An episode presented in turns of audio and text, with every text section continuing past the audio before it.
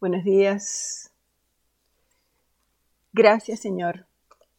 Gracias Señor por una nueva mañana. Gracias Señor porque nos has dado el privilegio de encontrarnos contigo nuevamente. Gracias porque tus misericordias renovadas cada mañana se derraman sobre nuestra vida. Gracias porque nos has dado el poder de experimentar la protección tuya durante la noche,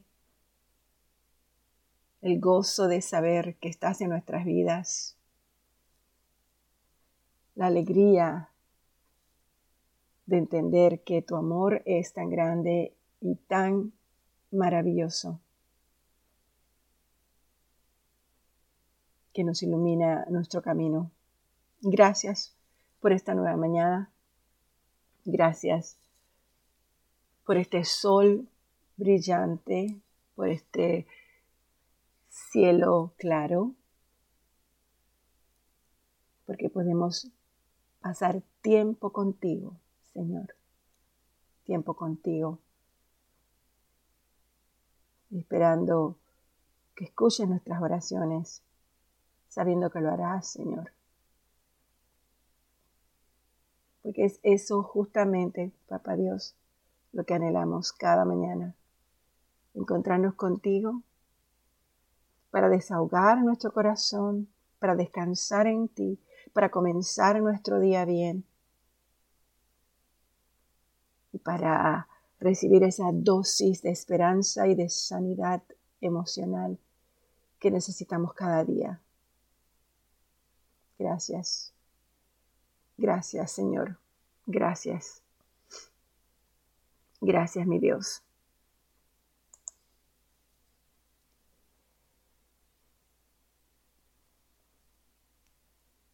Entendemos, Padre amado, que el enemigo no quiere que nosotros disfrutemos. Pero sabemos que tú eres un Padre misericordioso y que tu gracia mantiene nuestro corazón puro porque nosotros queremos ver a Dios, queremos subir a su monte santo. Ayúdanos, Señor, a mantener un corazón limpio y una buena conciencia, una fe no fingida, para que cada día podamos presentar ante ti todo lo que somos con un corazón sincero y con la plena certidumbre de fe, con un corazón purificado de cualquier mala conciencia que pueda existir. Líbranos de la dureza de los corazones, Padre, líbranos de nuestra dureza de corazón, que a veces causa incredulidad, que neutraliza nuestra fe y que nos aparta del Dios vivo que eres tú. Te rogamos que por el resto de este día, Señor, nuestro corazón arda en pasión de amor por tu santidad, por tu presencia y por tu reino. Padre, purifícanos con la sangre preciosa de Jesucristo, para que te podamos amar pasionalmente con todo nuestro corazón con toda nuestra alma y con todas nuestras fuerzas. Te rogamos todas estas cosas, Padre, por el poder del Espíritu Santo. Te pedimos también, Señor, que hoy en nuestra reunión del grupo de alabanza sea tu poder manifestado en ellos, Señor, que se sienta tu presencia. Protégenos, mi Dios. Cúbrenos con tu manto sagrado despierta, unifica, vivifica un grupo lleno de ti, Señor, en todos los aspectos de su vida, totalmente lleno de ti, Padre, anhelantes de ti, fervorosos por ti y dispuestos a ser transformados en ti cada esfera de sus vidas. igualmente cada uno de los otros ministerios, mi Dios, que se están levantando y que se están formando. Padre, gracias a esos hombres y esas mujeres que tú apartaste, que tú llamaste y que vas a usar, Señor, para tu reino, para establecer tu reino aquí en la tierra. Gracias. Gracias por la iglesia que estás levantando. Gracias, Señor. Gracias por consagrarlos a ti, mi Dios, y a tus propósitos. Y en este día, Señor, yo declaro mi amor pasional hacia ti. Y declaro, Señor, que tu poder, el poder del Espíritu Santo se manifiesta en todos y en cada uno de nosotros. Renunciamos a todo ídolo que pueda haber en nuestros corazones, que compita con nuestro afecto y con nuestro amor hacia ti. Porque solamente tú y nadie más puede tener el primer lugar en el trono de nuestros corazones. Y por eso, Señor, hoy, en el nombre de Jesús, renunciamos a nuestra voluntad, al orgullo, al espíritu de independencia y lo ponemos todo a la disposición tuya, Señor, y de tu reino. Gracias, Padre, gracias en nombre de Jesús. En nombre de Jesús, Señor. Bienvenido, Espíritu Santo. Amén y amén. Buenos días hermanos y hermanas. Hoy continuamos con la lectura del libro de Romanos, la carta de Pablo a los romanos. Y comenzamos con el capítulo 7. Ahora bien, amados hermanos, ustedes que conocen la ley, ¿no saben que la ley se aplica solo mientras una persona está viva?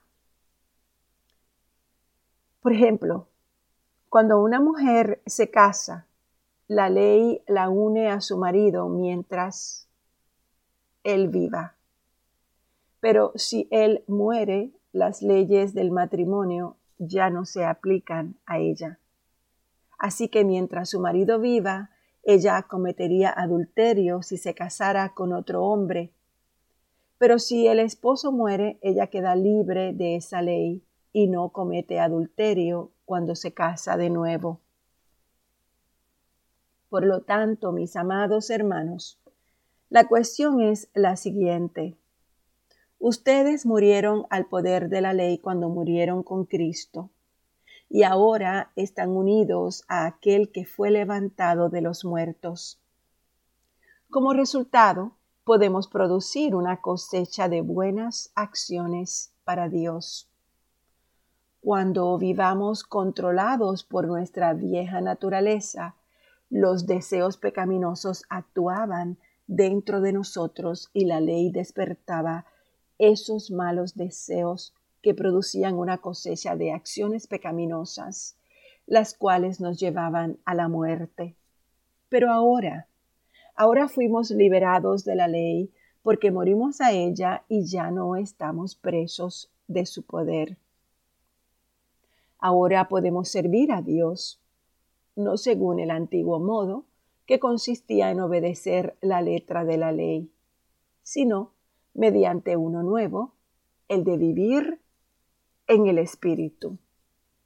Ahora bien, ¿acaso sugiero que la ley de Dios es pecaminosa?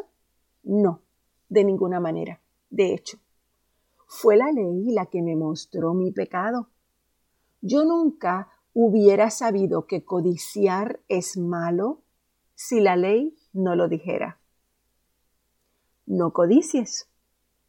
Pero el pecado usó de ese mandamiento para despertar toda clase de deseos codiciosos dentro de mí. Si no existiera la ley, el pecado no tendría poder. Hubo un tiempo en que viví sin entender la ley. Sin embargo, cuando aprendí, por ejemplo, el mandamiento de no codiciar, el poder del pecado cobró vida y yo morí. Entonces yo me di cuenta de que los mandatos de la ley, que supuestamente traían vida, trajeron en cambio muerte espiritual. El pecado se aprovechó de esos mandatos y me engañó. usó los mandatos para matarme. Sin embargo, la ley en sí misma es santa y sus mandatos son santos, rectos y buenos. Pero, ¿cómo puede ser? ¿Acaso la ley que es buena provocó mi muerte? Por supuesto que no. El pecado usó lo que era bueno a fin de lograr mi condena de muerte. Y por eso podemos ver qué terrible es el pecado. Se vale de los buenos mandatos de Dios para lograr sus propios fines malvados. Por lo tanto, el problema no es con la ley, porque la ley es buena y es espiritual. El problema está en mí, porque soy demasiado humano, un esclavo del pecado. Realmente no me entiendo a mí mismo, porque yo quiero hacer lo que es correcto, pero no lo hago. En cambio, hago lo que odio. Pero si yo sé que lo hago, sé que lo que hago está mal, eso demuestra que yo estoy de acuerdo con la ley, que la ley es buena. Entonces, no soy yo el que hace lo que está mal, sino el pecado que vive en mí. Voy a leer esto de nuevo. El problema no es con la ley, porque la ley es buena y es espiritual. El problema está en mí, porque yo soy demasiado humano, un esclavo del pecado. Realmente no me entiendo a mí mismo, porque quiero hacer lo que es correcto, pero no lo hago. En cambio, hago lo que odio. Pero si yo sé que lo que hago está mal, eso demuestra que estoy de acuerdo con la ley que es buena. Entonces, no soy yo el que hace lo que está mal, sino el pecado que vive en mí. Yo sé que en mí, es decir, en mi naturaleza pecaminosa, no existe nada bueno. Quiero hacer lo que es correcto, pero no puedo. Quiero hacer lo que es bueno, pero no lo hago. No quiero hacer lo que está mal, pero igual lo hago. Ahora, si hago lo que no quiero hacer, realmente no soy yo el que hace lo que está mal, sino el pecado que vive en mí. He descubierto el siguiente principio de vida que cuando quiero hacer lo que es correcto, no puedo evitar hacer lo que está mal. Amo la ley de Dios con todo mi corazón, pero hay otro poder dentro de mí que está en guerra con mi mente. Ese poder me esclaviza al pecado que todavía está dentro de mí. Soy un pobre desgraciado. ¿Quién me libertará de esta vida dominada por el pecado y la muerte? Gracias a Dios. La respuesta está en Jesucristo nuestro Señor. Así que ya ven, en mi mente de verdad yo quiero obedecer la ley de Dios, pero a causa de mi naturaleza pecaminosa, soy esclavo del pecado. Por lo tanto, ya no hay condenación para los que pertenecen a Cristo Jesús y porque ustedes pertenecen a Él, el poder del Espíritu que da vida los ha libertado del poder del pecado que lleva a la muerte. La ley de Moisés no podía salvarnos porque nuestra naturaleza pecaminosa es débil. Así que Dios, Dios hizo lo que la ley no podía hacer. Él envió a su Hijo, a su propio Hijo, en un cuerpo como el que nosotros los pecadores tenemos. Y en ese cuerpo, mediante la entrega de su Hijo como sacrificio por nuestros pecados, Dios declaró el fin del dominio que el pecado tenía sobre nosotros. Lo hizo para que se cumpliera totalmente la exigencia justa de la ley a favor de nosotros, que ya no seguimos a nuestra naturaleza pecaminosa, sino que seguimos al Espíritu. Los que están dominados por la naturaleza pecaminosa piensan en cosas pecaminosas.